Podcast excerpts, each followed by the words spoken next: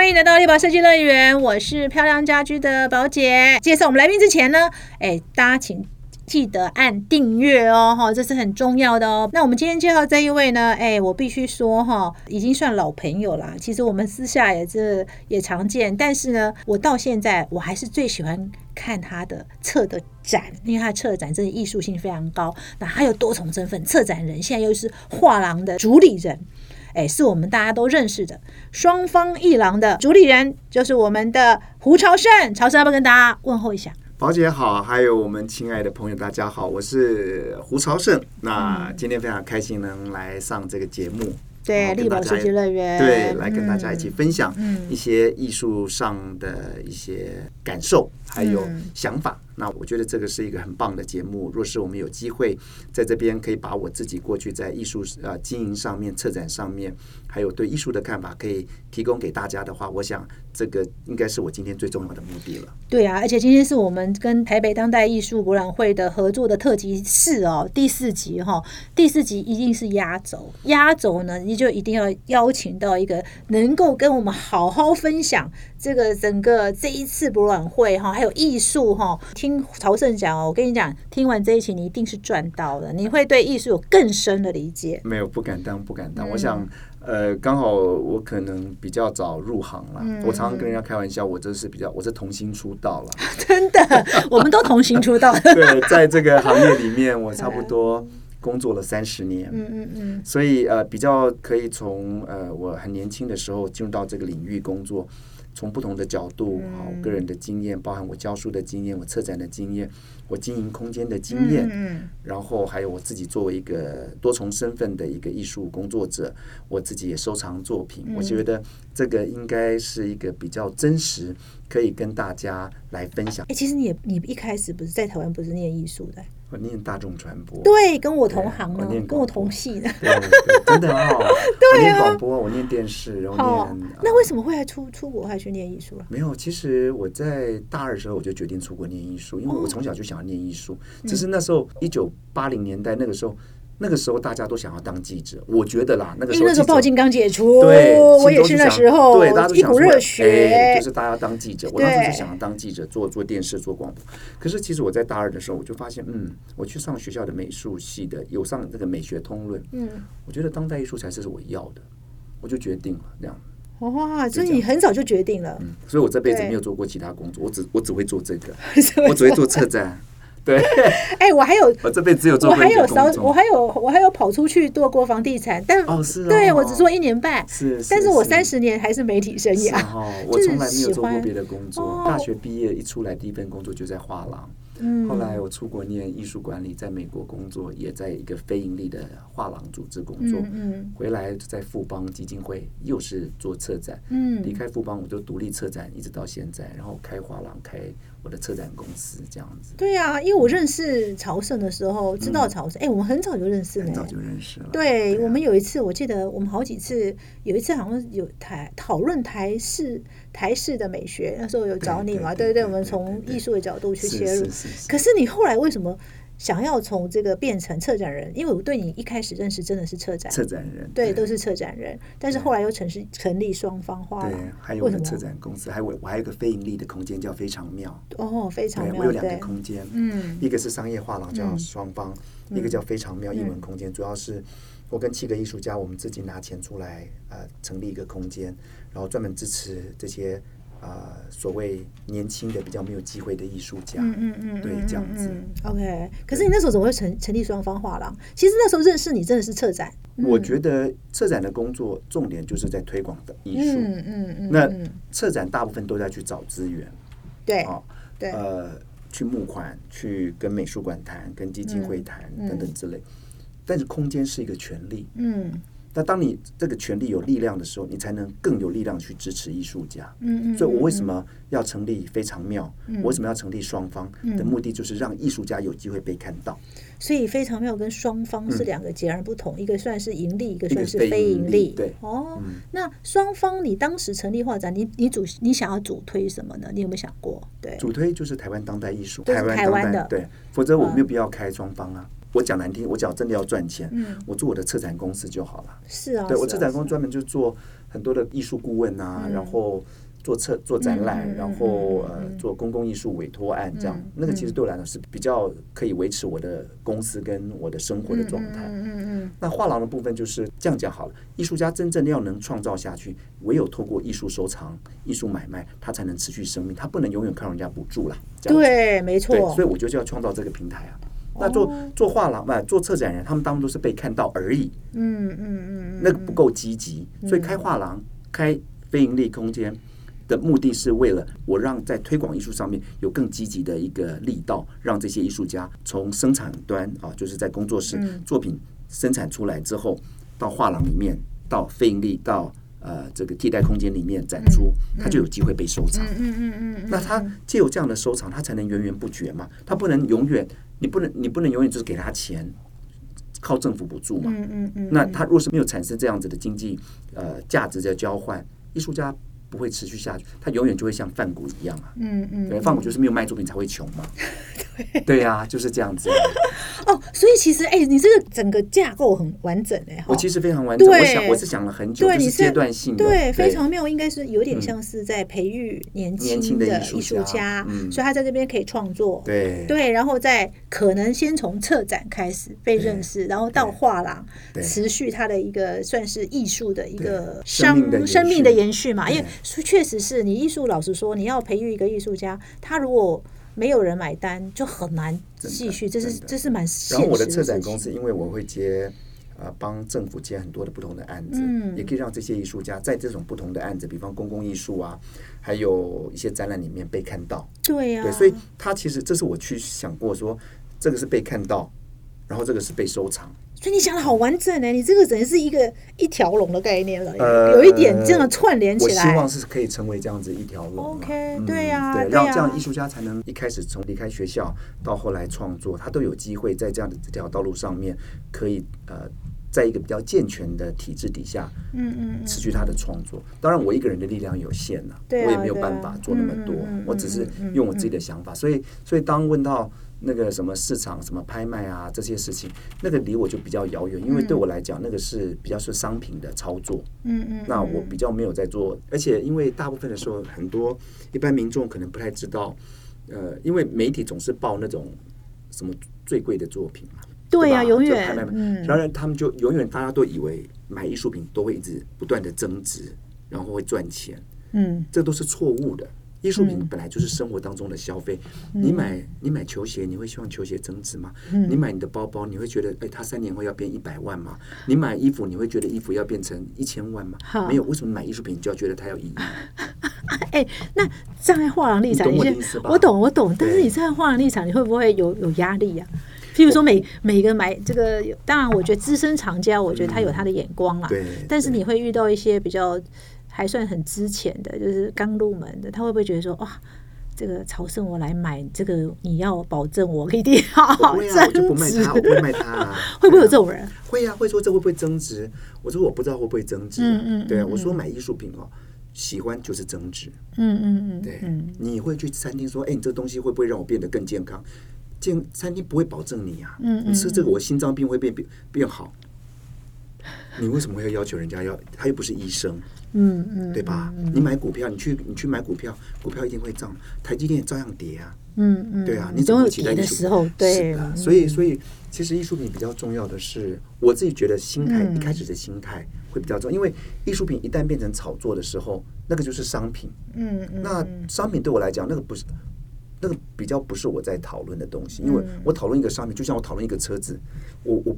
我我没有必要去讨论这个车子啊，嗯嗯，我还是讨论艺术本身嘛。对啊，所以当我在推荐，然后再谈，我们谈的是艺术的价值，艺术的呃带给你呃心灵的呃这个充满，哦，那它能不能增值？这个有太多的原因要去讨论。比方这个艺术家是不是够努力？对，然后再来他有没有机会参加呃在地跟国际的展览？对，不断的不断的不断的，好，就像今天。五三十年前张惠妹出来，你告诉她她一定会红，没有人可以，没有人可以确定，没有人可以确定。可是张惠妹，你可以确定是什么？张惠妹一定很努力。哦，对对，张惠妹天赋也很好。是的，那艺术家就是天赋好，很努力，可是再加上机遇。哦，所以这个东西没有人可以说。但是，所以我说这个东西哈，其实我常常跟跟我们的藏家讲，就是说，你若是要走上投资这条路，嗯，跟你要收藏艺术家，这是很不一样的 mindset。就像是你要去买股票，嗯，你要去找短线当冲，还是你要真的做长期投资，买个海红海，呃，台积电买个二十年，嗯，那个功课是完全不一样的。对对。存股，你这概念是存股跟那个还是不一样，对，跟我当当冲不一样，是的，是的，完全不一样，你那个心态不一样。你假如说真的要做投资，哦，你就要很紧张，然后这个艺术品，你每天要做的功课就不是道听途说，你也不是做菜篮子，你真的就要做功课。嗯嗯。然后艺术也是这样子，艺术史很多非常好的艺术家是被写入艺术史的，嗯嗯。可是他的作品价格是没有呃呃不会起来的，嗯嗯。有的作品是要叫好不叫座，就是有的是叫做。他不会叫好，嗯嗯，很多艺术很多艺术家作品是被人家炒高，可永远进不了艺术史。嗯，对，所以有各式各样的可能性。对对对，就是看你喜欢哪一种嘛。哎，可我觉得还是要跟自己共鸣嘛，对不对？所以我就我就常常跟他讲，你艺术品你买到你喜欢的，就是增值。嗯哼，对你不要以为所有买的东西都会就会增值，对。你你你不要对艺术家有太多的期待。第一个，你投入多少钱嗯嗯。你投入一千万美金，可能有机会增值。嗯嗯。而且有可能百分之九十会增值。嗯。那你会不会拿出一千万美金？那你拿你才拿个三三五万，你就说它变一百万？对呀，真的没错。就算你投资台积电能够赚到大钱，都是当年要有眼光。你三十几块就要买了，你为什么不当？你为什么不三十年前看到那时候才可能才五十块、才五块的台积电？然后你现在在拼命追高六百多块的台积电。是 我的意思，就是说大家常常会有一些比较看不清楚的，就是因为我觉得外面的资讯太复杂，嗯，太混乱，嗯。那么，呃，在国际市场上。真正赚钱，我认为啦，大部分赚钱的做艺术投资赚钱的藏家，你看到都是收藏艺术品，都是要收藏三四十年，就是要有要很长一段时间去验证哈。对，而且大部分都是老钱，或者是一些他可能就是一个很简单的、很很很平凡的中产阶级。好像我以前看过一个资料，一对老夫妻，他就是邮差，嗯。他的收的作品收了三四十年，他作品那个真的要若是拍卖，那就是不得了的天价嗯。他最后选择把所有的作品捐给美术馆。哎，这也是我常听到哈，有的人藏家到一个程度，他不一定留给子孙呢。对啊，人家他怕他是啊乱卖是啊，所以他捐给美术馆，他是他只是在这个时，他只是在这个时间当中，嗯，帮这个时代的人。保留这一段作品，嗯嗯嗯嗯，是这样。哎，那我觉得他真的很爱，哎，真的才会才会是那种。其实西方很多人是这样子啊，对啊。他只是希望帮他保留，就是他喜欢的艺术家在这个时间的一个作品的代表，对不对？所以他没有在意说，哦，他未来是不是一定要留给？等你九十岁，你还在意那个作品卖了五亿，你根本就画不到。对，他反而是希望真正为这个地方留下什么作品。对，所以我比较希望我们谈的，我常常在外面会跟人家谈，就是说我不希望，我比较喜欢把那个观念导正，而不是跟他讲，哇，我们这个作品一定会涨什么。好了，那个又是另外一个游戏规则了。那他只要真的要涨，那你就就你就是真的要做功课，而且既然会涨，也有可能你要知道也会跌。嗯嗯，就是有可能。就是会可以，而且在艺术史是对你要做这种很多的炒作啊，要非常的小心，甚至包含作品的来源，这个作品会不会是假的？嗯，然后是之前是谁收藏？嗯，那这个艺术家是在世还是过世？在世的，比方说现在买买奈良美智的作品，随便都是一百，都是可能两三百万美金起跳。嗯嗯嗯，那。那你真的要做投资，我都会叫你去赶快去买这个，一定会赚钱。嗯，那问题我们有没有两三百万美金？对，没有吗？对啊，所以说你真正要做投资，保证你会赚钱的，你就去做那个金字塔顶端最高端最贵的作品，一定会赚。对对对耶！我是确实有时候真的就是你要很爱艺术。我曾经在我一个朋友的那个办摄摄影设计师的办公室看到一个奈良美智，他说：“哎，你知道我当年真的只是偶然买的，就一万美金买的。”对，他说还有那还有可能就是，但是就是他没有想那么多，对，他没想那么多，单纯的心才是收藏艺术最重要的。我认为最重要最重要的核心价值。嗯嗯嗯大家比较都放大眼睛在看金钱的时候，对我来讲，我我我现阶段我比较没有那么对那个人没有那么大的兴趣，这样子。哎，说真的耶，你的你策划了白昼之夜，我还是必须讲它的艺术价值还是比较高。哦，对，那而两年真的。对呀、啊，我每次这个朝圣策划的那个白昼之夜，真的个艺术价值是非常高的，而且艺术的概念是比较强烈的。稍微有点用功啦。不是稍微好吗？对啊，但可是当画廊真的不一样呢，因为有时候画廊老师说，你找第一个你推的是艺艺术家，到底能不能？真的呃被厂家接收哈，其实也这个是很现实的营运的，一翻两瞪眼。这是一翻两瞪眼的事情啊！你自己有没有压力过？很压力很大。你这个月没卖掉，你的房租就是几十万是啊，，这样。是啊，对啊。那你会怎么平衡啊？因为其实老说策展，我觉得像你策展已经很有名了哦。其实它算是一个非常稳定的，对应该也蛮多各县市啊都会来找你策展之类的。对，但是但是画廊就就会真的很辛苦。我是说真的对，非常真的非常辛苦。，而且老实说，我觉得专门推台湾的艺术家，其实对画廊来讲，呃，该怎么说呢？我必须讲说，因为台呃，我们知道艺术还是跟区域的这个势力强不强还是有嗯关系，对对对对不对对哈还是有关系哈。相较之下，其实台湾的艺术家确实在这个整个资源上会稍微弱一点哦。是啊，因为其实当代艺术就是国力的展现，对呀、当代艺术所以台湾当代艺术的的混沌不明跟边陲化，其实就是台湾的现实啊。是啊，是台湾的现实，所以你看，永远当代艺术一定是跟大国有关，只是要大国的作品一没定都好卖。错，没所以你看，是美国没错。、英国、日本的艺术家，你看都是打遍天下，因为他们是强国。没错，对，对连韩国哈，嗯对对，韩国是因为爱国心也很强，对爱国心也很强，所以呢，就是爱国心强就会聚集这个企业家跟藏家的力量嘛，哈。所以我就觉得，哎、感就是只推台湾设计师，确实对画廊来讲，哦，哎、你没有相当使命感，大对啊，也不行对啊，对。所以嗯，这个部分是确实是会会稍微比较辛苦一点了。对啊，我觉得会蛮辛苦，而且我觉得你最近推的艺术家也很有意思，哎，对，有跨领域的，对对对。上次我看到的是，的，然后装置的，都其实都有哎。哦，哦嗯。那个郭彦甫嘛，嗯，艳府啊，平面的艺术家也有，对对对，因为上次看到说，哦，朝圣真的是很多元，在做跨领域的一个对啊，对啊，像郭彦甫这样的艺术家是，我觉得很很特殊，是因为他是自学，嗯嗯啊然后他啊创作的议题又以嗯。他做运动，台湾不太少看到这样的作品，就是运动员，因为他自己是运动员啊。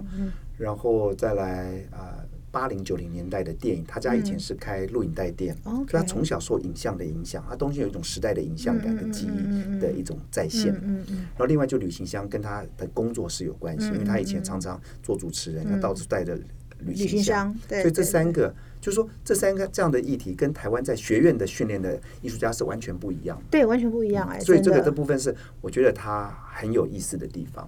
哇，所以你在推设计、推艺术家的时候，其实你都喜欢找你自己也觉得很有意思的人。对对，然后各个不同领域、各种奇特的学习方式，我不太喜欢从学院里面，嗯，或者是呃学历里面来看，艺术的创作还是主要来自于天分。天分，我觉得对天分对对，天分是很重要。直觉，嗯啊，到底这个影像好不好，好不好，有没有可能接受？那至少是我要先喜欢。嗯嗯嗯嗯嗯。那我我比较怕是只从市场面来看作品的时嗯候，我们会被市场带着走。对对，但是我希望的是。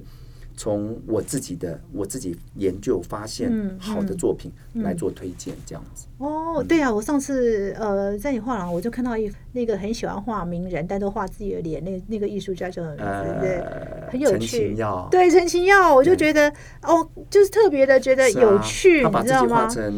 呃金正恩、蒋介石、毛泽东，然后川普，然后英国女王，对，英国女王，就是各式各样的都有。你看他很会画画哦，嗯，可是他的作品也不讨好人，嗯他的作品就是在讽刺政治。对，对，可能我是新闻人，我对他的画的东西特别有共鸣，你知道吗？可能是，也就是说，有时候找艺术品就是这样，就是跟你自己要有共鸣。对，我觉得一定是自己跟、嗯跟自己的生命经验啊，然后他的特殊性，他的嗯，他可辨识的，他如何他如何跟别人的差异化，嗯我觉得这个是蛮重要的。嗯，诶，那我很好奇，你看老一代，你你你也经历很多厂家，有老的、老中青都有哈。哎，这三代，这这个有没有什么不同啊？他们有什么特质不同？诶，这样讲好了，艺术其实就是时代的一个缩影。嗯，也就是你你的你问我的问题，其实就是我们问我们现在台湾人老中青三代有什么不同一样的道理。嗯嗯嗯，就是看世界的方式，他们生活的方式，以及他怎么跟世界接轨这个方式。嗯嗯，就从年轻，先不管这个艺术，你把这个三个时代来看，就完全不一样。年轻时代成长于网络时代，所以他的影像经验，他看世界的方式，全世界都一样。嗯嗯，那老一辈一定是经历过战争，嗯他们对于东西比较呃节俭。对节俭嗯哈，然后嗯。过得比较刻苦嗯。哈，对看事情的方式呃可能是比较呃务实嗯啊嗯。嗯。那中生代的艺术家，他们成长于婴儿婴儿潮，嗯。成长于经济起飞的年代，嗯。他们在某个状态是有自信的，嗯。啊，跟年轻艺术家没有自信，可是他又要追求自我，是完全不一样的。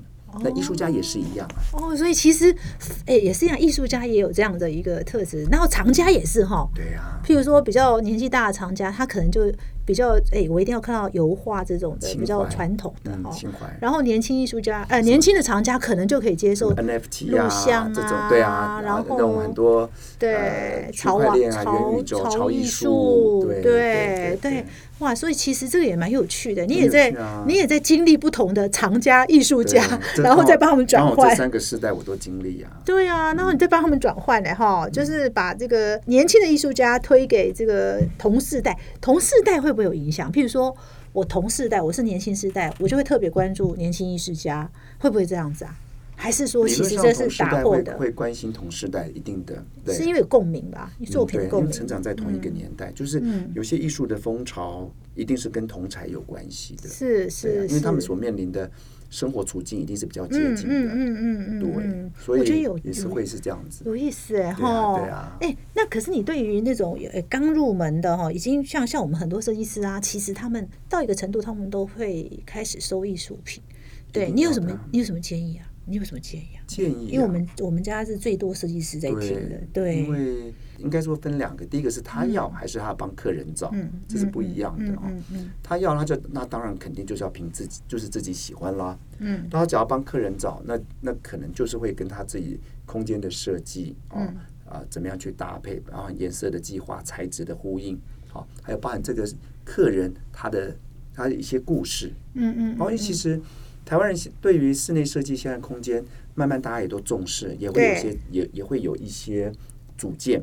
对，那么呃，其实，在国外为什么买艺术品这么的风行，嗯。是因为贵跟便宜的都有哈，对啊。不能讲便宜，就说比较合理、比较很 reasonable 的这些作品。嗯嗯是因为外国人的社社交行为是，他们会邀人家来家里，嗯。好来吃饭，来什么？嗯。我们一般都是在外面吃饭，嗯。所以，所以西方的社交礼仪是他们会到别人家，因为他们家都很大嘛，嗯嗯到家里，哎，那你到家里，你就说啊，我的设计，我的房间是谁设计的？大家不会有感觉。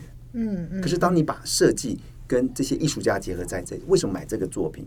好多的东西可以谈。哎，那你觉得这个空这个作品怎么样？哦，我觉得他的这个怎么样怎么样。然后当这个人你有买这个作品，那个人又买这个作品的时候，话就聊不完。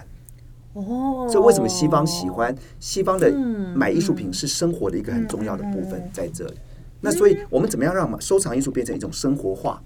我觉得这是很重要的。哎、那我看起来台湾还蛮有发展空间的。我们现在的这个室内设计师遇到业主都还在仅止于讨论你找哪个设计师，我感觉还可以有很大的空间成长。对啊，像我们其实有很多的设计师的呃朋友，哦他们都来跟我们求助，嗯嗯嗯，对嗯，就说啊怎么办？我们的我们这个空间会需要有些画龙点睛的东西，嗯嗯嗯嗯，因为你说。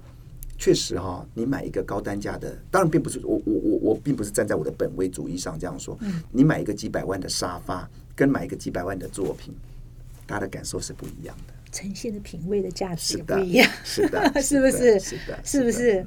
而且我也有觉得说，设计师确实这几年呢、我们是很鼓励设计师。我常说哦，设计师哦，第一个跨领域一定要跨到，一定要是艺术，你一定要对艺术懂对哦，而且你要懂懂得，其实。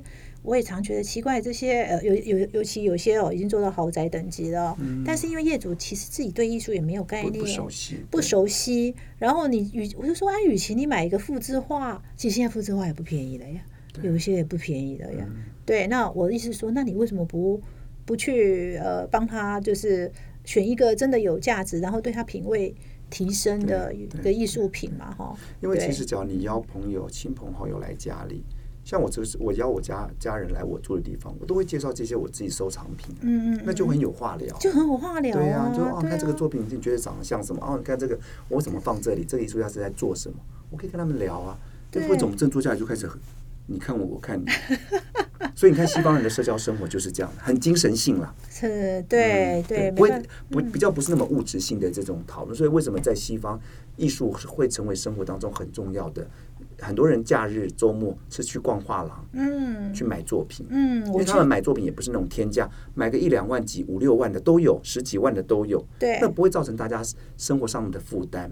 对，就像你刚刚讲的，你说买个复制画、复制画加个框，也也不便宜啊。那你为什么哦一个刚就是刚初出茅庐的年轻的艺术家对作品一两万的太多了，对，为什么不买呢？搞不好你真的就是哎，你也喜欢三十年后搞他不。好那就变不得了的作品。对呀、所以我觉得我也蛮常鼓励设计师，有你知道有些业主其实他也没什么那个概念嘛，嗯他可能就最后用一个名牌的丝巾做成，把它弄一个表框，我就心里想说，哎，既然这个为什么不干脆放个艺术品？它其实是是是啊，更有价值呢，对不对？哈，那个价值来自于一种创造性的价值，对一种独特性的价值，对然后还有一个你可以跟这个艺术品有一个对话的。是而啊且，丝巾每个人都，你要你稍微有有一点能力，有一点钱，你都可以买得到。这个艺术品不好意思，那是独一无二的呢。没错，所以我常觉得设计师如果哈要提升他的档次，就是设计的档次，其实艺术是一定要接触的。对的，对啊，对艺术是一定要接触。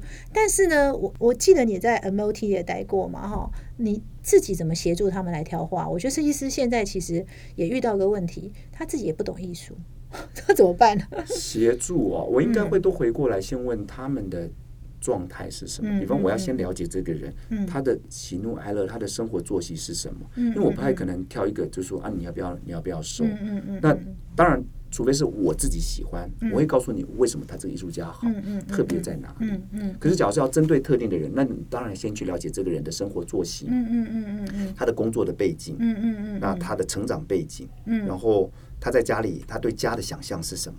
嗯嗯，那我们可以提供什么样的服务？嗯这样子。所以其实设计师应该先去了解业主，也许你就说，哎，做传产的跟做这个电子科技业，可能他喜好就不一样了，哈。对。然后他有没有在国外待过，哎，可能又不一样了，哈。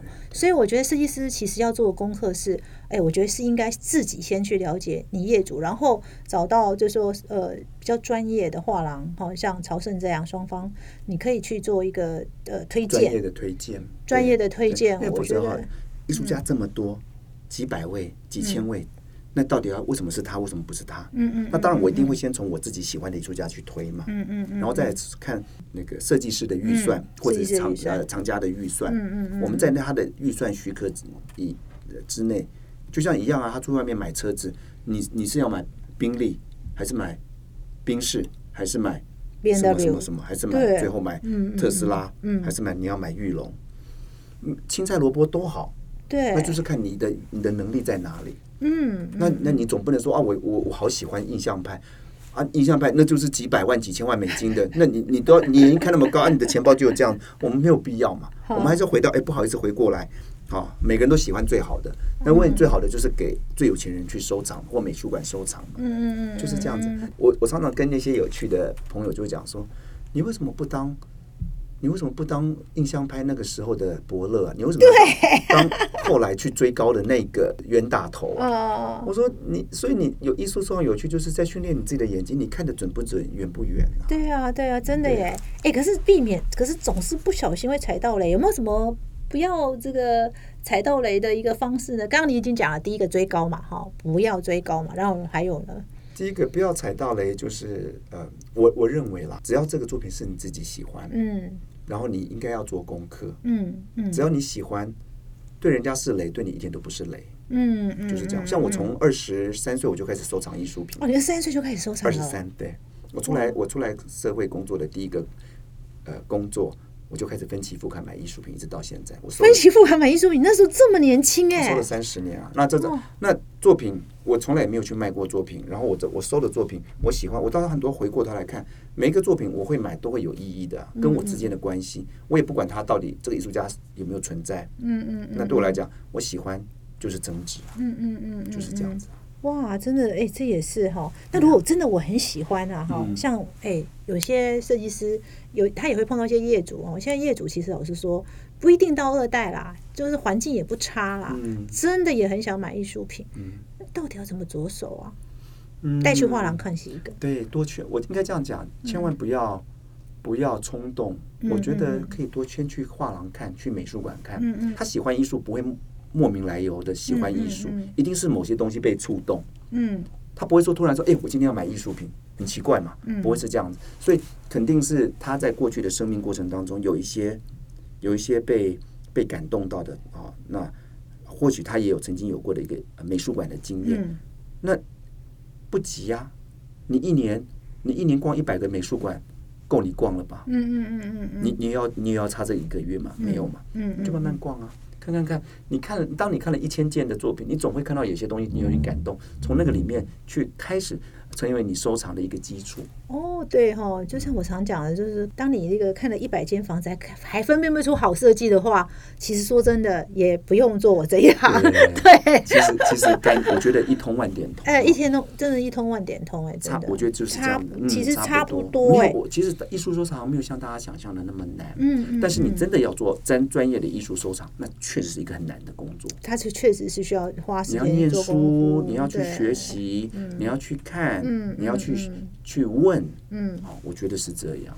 哎，那我很好奇，画廊跟博览会跟拍卖会，它的它的作品的差异，它的差别是什么？所谓的画廊就是第一市场，嗯，它是艺术家的作品从工作室出来之后卖给大家的，就像是手机，你去 Apple 店就是一手市场，第一市场，啊对对。可是，假如说我今天能力，我我就说啊，我没有钱，我只是一个学生，我要买二手的，我就去二手店买啊，嗯嗯嗯，一样的道理。这个艺术品一旦进入到市场，它就是变成一个商品，就是一个商品了。对，所以画廊就是。Apple Store，嗯嗯嗯，好，那呃，拍卖，嗯，拍卖市场就像是二手店，嗯，可是拍卖市场在那个里面，它因为借由呃策略行销还有什么，在拍卖市场上很容易找到很便宜的作品哦，很多很多名不见经传的或者好作品，你可以在那边捡便宜，是哦，但是你在那边也可以找到最好的作品。哇，我们不知道是怎样，我们被洗脑了。我怎么感觉拍卖会都一定是要很贵？我在拍卖买很多作品啊。哦，所以其实拍卖会有时候也会，因为这样讲啊，嗯，当做一堆的，你看一堆手机都出来的时候，你进到二手二手的店里面，各式各样的手机都有些手机受欢迎，有些手机不受欢迎嘛。对，Apple 的手机一定是相对来在二手市场是比较贵的市场比较高，是吧？嗯，然后可能有一些比较名不见经传，可是是你喜欢的，嗯，它在二手市场没有人买。价格就低，你就可以进场了。哦，这倒也是有趣。我这样比喻，你你就懂了。我觉得曹胜好会比喻哦。我今天采访他，我发现他都可以把那个哎，大家可能觉得搞不清搞不清楚的东西啊，你好会比喻哦。这这是我专业，我可以让，因为我觉得必须把哦把这些专业的话讲成一大家可以听得懂的话，或者每天们讲讲讲，那是我们圈内人讲的话。可是我对圈外不会讲这种话，讲人家就越听越越迷糊啊。对啊。然后博览会是什么呢？博览会就是。你今天要买手机，好，你就去世贸、三星、OPPO、呃，HTC，什么都在那边了，你就自己去找，就这样子了。哇，对吧？真的，你觉得有就是念过大众传播，我们会转译。对，make long stories short，你就是要把长的所有东西都把它讲成简简言之，简言之，换言之。就是这样。哇塞，我觉得你真的好，啊，这种我觉得曹胜真的好适合来来跟大家那个，尤其我们艺我们设计师也不见得懂艺术哦。哎，你好适合。没有啊，你看这样，他不是就他就懂了，对，就懂了哈。对呀，就是不然你讲的太深的话，其实他们也不太懂，对不对？我觉得真的好适合哦。对啊，这样这样子大家比较可以知道说哦，这之间的关系。嗯然后你到底你你自己会希望，所以常常你在二手市场。作品可以流通嘛？嗯，就当我已经不要这个作品，我流通这边，可是它是好好东西的时候，在拍卖市场，因为很多人去竞标，对，所以它为什么会起来？原因就在这。那当这个作品是只有他喜欢，嗯嗯嗯，这个市场没有人喜欢，他丢到拍卖市场上，不好意思，我看到他是厉害的作品，我赶快低价买走，嗯嗯嗯嗯，那我就赚到了。哎，眼光也要很好。当然，所以 again，艺术品就是一个要考虑考验你品味、考验你知识、考验你勇气的地方。哦，绝对不能像绝对不能像买股票一样，就是今天随便进去就给他买一张这样子。对啊，股票又是一个 对，也是一个专业。你要你看，老实讲，你去看股票，股票你还要去看这个人的这把这个公司的财报啊，对不对？然后这 Q one、Q two、Q three、Q four，其实也是要做很多功课，一样都是一样的。其实你会发现说，哎，那我们要怎么做功课啊？我真的如果喜欢做功课，我怎么办？我要怎么做功课？怎么了解啊？那这个呃，譬如说我喜欢某个艺术家的话，那怎么了解啊？没有啊，就是当然就是买书来看啊，或者是在网络上收集资料啊，然后呃看他的作品为什么好啊，你可能要凭直觉，然后那当然我觉得最好的方式是你纯粹喜欢你就喜欢，另外一种就是要真的要念艺术史，嗯嗯嗯嗯，那个要念艺术史哈，哇，你才知道这个为什么这个作品是这样子来的。对，尤其是有开创性的作品，艺术品不会这样莫名其妙，你乱画什么，大家就就就就买单，不会，它一定是有个脉络。艺术家是从 从学校里训练出来的，他是在那个系统脉络里里面，然后去打破过往的过往的这个结构，他创造出一个属于自己的新的呃创作。理论上，一个天才，一个一个天才科学家，他不会横空出世了，嗯，不会横空出世，他一定还是要学习嘛，对对，他是要学习。什么基本的科学知识嘛，科普嘛，对对对对啊，那艺术家也是一样，也是一样哈。哎，但是我想问一个问题哦，就像像这样，最近 Chat GPT 很红嘛，AI 很红，其实哎，感觉呃，人的因为它是大数据去做成的嘛，然后你下指令，然后可能数据说成，哎，对艺术会不会有影响啊？譬如说，因为其实大部分人都可以自称艺术家了吧？对对，就是说我只要下指令，然后。好像他就可以生成一个我自己都觉得我或不会画出来的画作，会不会造成这个反而市场的混淆？不会啊，你喜欢你就买啊。嗯。可是像我们现在买艺术品，我们就想要去了解这个人嘛。嗯。那你去买一个机器画的作品，那你你就去了解机器呀。嗯嗯。对吧？你可以问说，哎，你到底是？你去跟他聊天呐，也可以呀。嗯，可以。对啊，可是对我来讲，我是喜欢跟人交往啊。是我不会喜欢跟电脑交往。是。所以你喜欢跟电脑交往，那你就跟电脑交往。你去问他说你喜欢吃什么吗？你为什么这样子做啊？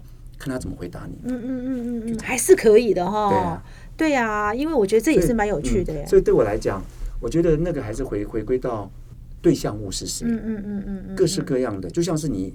下你看围棋，嗯，下围棋嘛，嗯，啊，你也可以两个电脑下围棋，你们看得很开心啊，对。啊。可是我喜欢，我喜欢看人下围棋，嗯嗯嗯，我喜欢看那个现场的紧紧张，我喜欢看那个人的表情，我喜欢看那个人要不要下棋的时候，哎，我要不要下？嗯嗯，那个犹豫啊，那个对。可是电脑就不是它冰冷的，嗯嗯，那你也可以去追求这个，嗯嗯，一样的道理啊。哇，这也是很有趣。是是，所以我说，人有人问说，那 Chat GPT 啊，AI 人工智慧。我说青菜萝卜各有喜好，你喜欢去你喜欢这个，哎，你就去追求。嗯可是对我来讲，我喜欢，比方说电脑也可以帮你炒菜啊。嗯嗯。对啊，可是我喜欢主厨啊。嗯嗯我喜欢人啊。对，主厨还是有温度的嘛。对对对。对啊，因为没办法，这 AI 出现，我们也发现有些人就就是哎我。既然可以变艺术家，我以前都不会画，透过这个电脑好像就会画了。对啊，那他就对他就可以成为艺术家，他可以自己努力创作嘛。嗯嗯，对啊。可是那就变成呃一样的，当所有人都可以有这个能力的时候。他就变，他就是变成一个以前的人会算数哇，你好厉害，你会算数。嗯。可当每个人都有电脑的时候，你就没有厉害了。嗯嗯因为反而凸显不出你的特色。嗯嗯嗯嗯嗯。你你你知道我的意思吗？对啊。所以其实真的，呃，我这也反映到我们在藏，我们如果要当收藏家，其实你就对艺术要了解，说这个作品是不是真的具有开创性？对对对。对不对？哈，像赖雅美智就是一个当时以这个画风出来的嘛，哈，他就有他很。他在艺术史上他自己的地位性嘛，哈，可是源源自于你对这个艺术要理解嘛，对不对？好，你才会知道谁是一个开创者。哇，这有意思哎！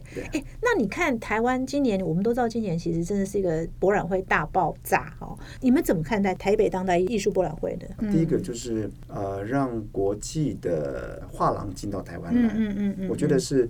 给台湾的第一个藏家有更多的选择，嗯嗯嗯，然后也他也是进行一种文化交流，嗯嗯嗯嗯，对台湾的艺术家，对台湾的画廊来讲，也都是一种良性的竞争，嗯嗯嗯，我都觉得非常，我我自己是非常喜欢这样子的一种，嗯嗯嗯，呃交流，然后更重要的是，你可以也可以让大家看到，呃更专业的国际的画廊，嗯，怎么在推推荐艺术，嗯。怎么在呈现空间的感觉，嗯。以及他们怎么样在这个时间选择这样的艺术家，嗯嗯好嗯嗯，那我觉得也可以让国内的藏家可以去学习国际的潮流是什么。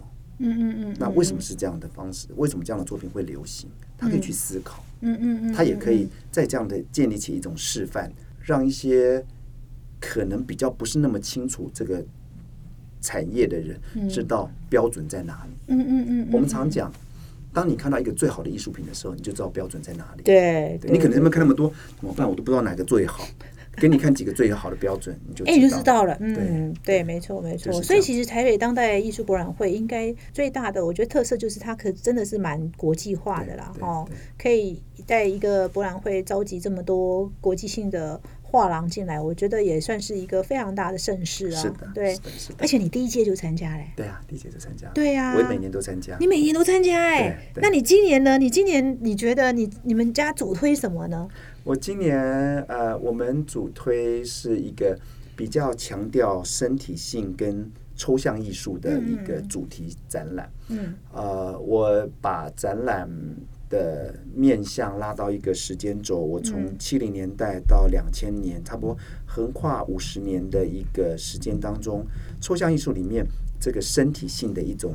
身体跟工具的表现，如何呈现现在艺术的一种样貌？我再用一个比较简单的方法来说，就是我们的作品其实会有呃三个重点。第一个是呃看上去都是抽象的作品，嗯但是呃，你会让你去思考这个抽象作品是怎么创造出来的，它跟、跟创作者的身体有什么样的关系？哦它的工具又是怎么样可以做出这些奇特的作品？嗯嗯嗯然后呃，比方说我们有个艺术家叫做 Lolo Sosaku 啊，他们是一个阿根廷跟日本的一个艺术团队，嗯他们用机器人来画画，嗯，对嗯。来画抽象画。画抽象画，对，就是也就是那个所有的抽象画的每一个笔触，它都是先做一个动力的机械装置，去，他不不他不他放弃了，他扬弃了笔这个东西，他去创做创作，对。所以你就会发现，他看那个作品的时候，你觉得哇，他真的很有趣，很有特色，可是他是机器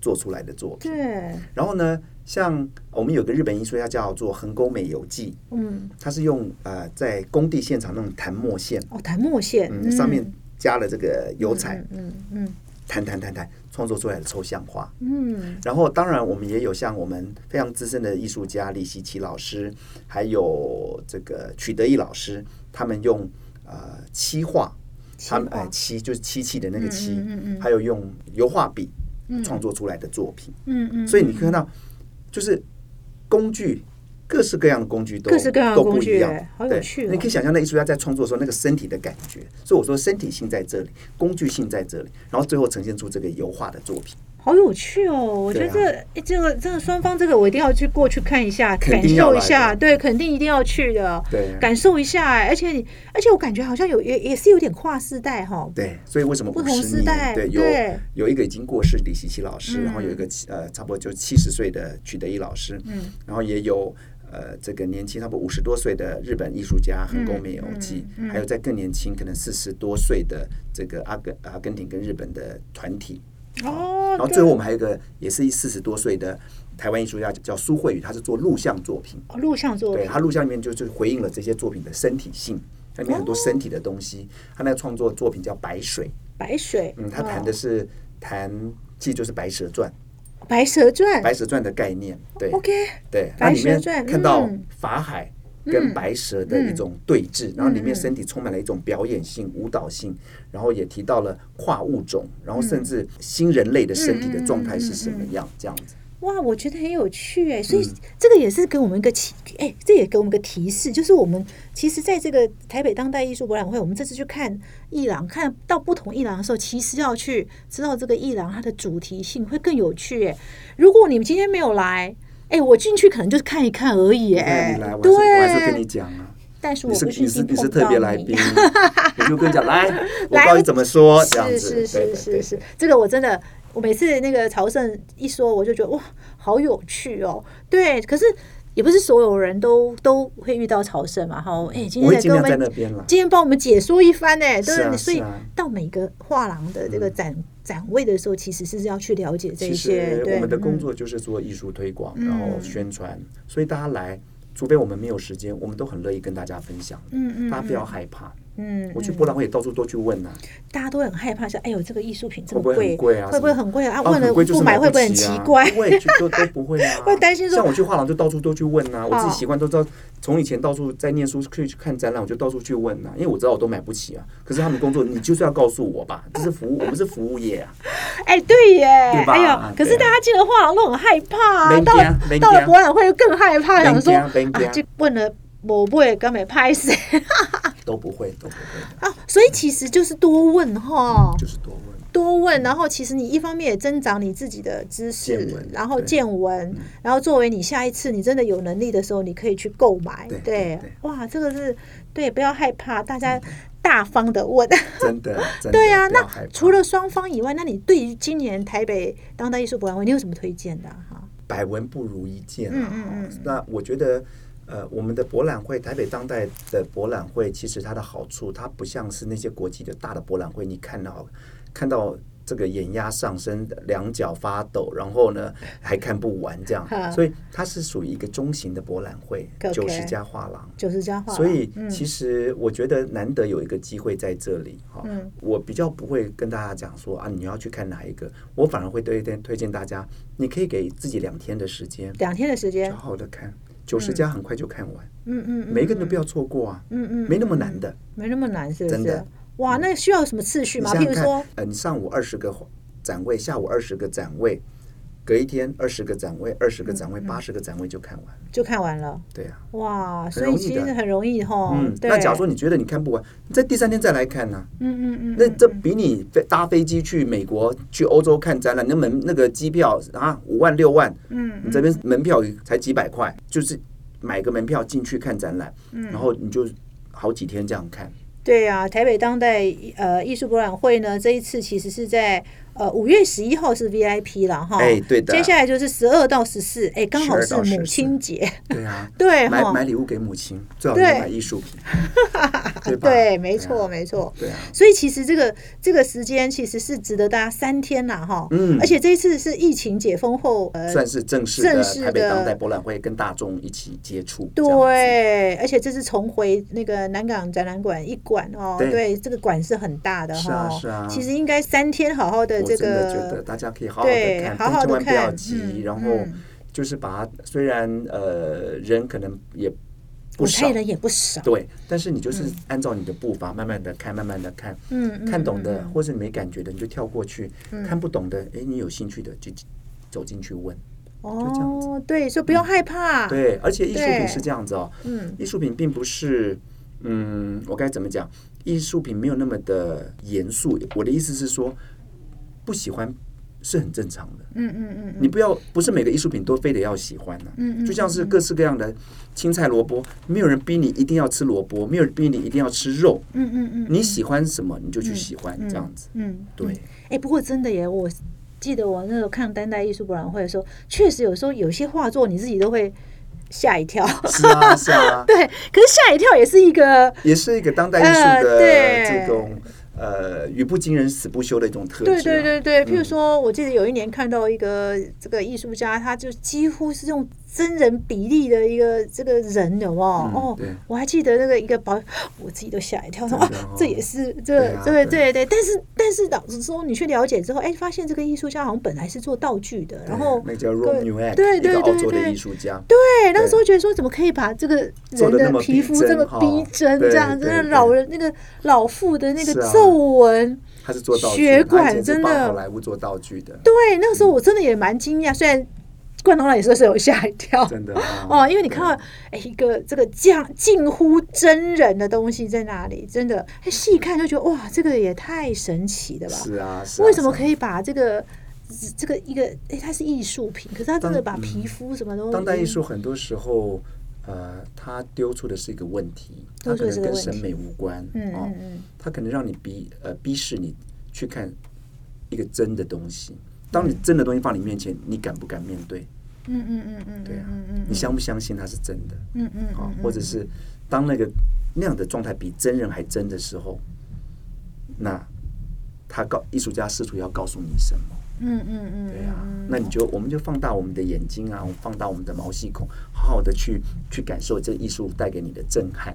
对对对对，哎，所以其实真的看那个博览会的有趣，就是你可以在一个时间，呃，嗯应该是说呃特定的时间内一次。